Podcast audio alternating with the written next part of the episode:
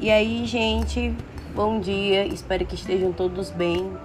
É, hoje nós vamos corrigir nossa atividade sobre seres vivos, cadeias e teias alimentares. Então, fica comigo nesse podcast e aí a gente vai corrigir, descobrir quais as questões que estavam corretas lá na nossa atividade da última aula, tá bom?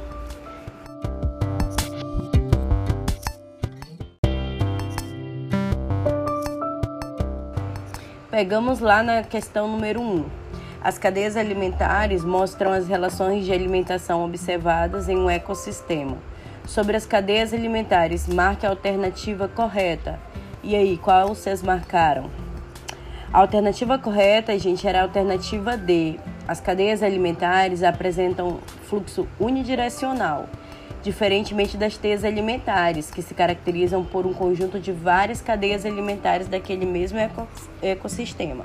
Tá bom? E aí, vocês acertaram?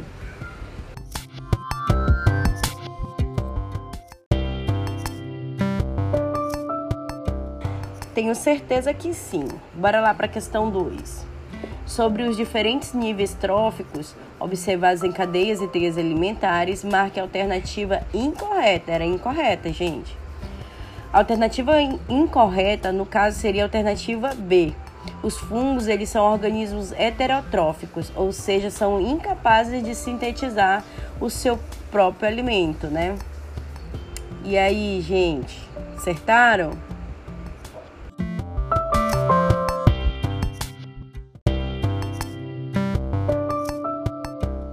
Na questão 3, vocês teriam que analisar as proposições abaixo, no caso, né, é, a respeito da energia do, nos ecossistemas. Aí tinham várias opções, e aí qual a alternativa que vocês marcaram? A alternativa correta era a alternativa E. Todas as alternativas estavam corretas, então todos os enunciados lá estavam corretos.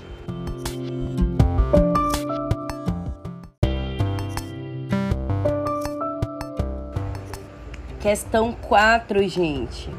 No Pantanal existe um grande número de ecossistemas aquáticos, formados por rios, lagoas e áreas inundáveis. Dá-se o nome de fitoplâncton à comunidade de algas microscópicas que crescem abundantemente nesses ambientes. Esses organismos exercem em seus ecossistemas a função de. E aí?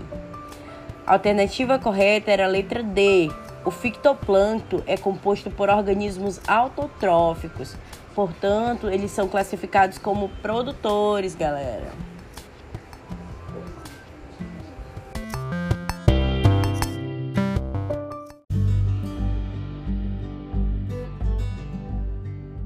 E assim a gente chega na nossa última questão, questão número 5. Em uma cadeia alimentar, o homem poderá ser classificado como consumidor primário e secundário quando se alimentar respectivamente de. Quais as opções aí, gente? A alternativa correta era a alternativa D. A batata doce, gente, ela é um vegetal. Portanto, o homem, quando ele consome a batata doce, ele se comporta como consumidor primário enquanto o fígado da vaca ele é proveniente de um animal, a vaca, né, herbívoro, sendo o homem nesse caso um consumidor secundário. E aí, gente, vocês acertaram tudo?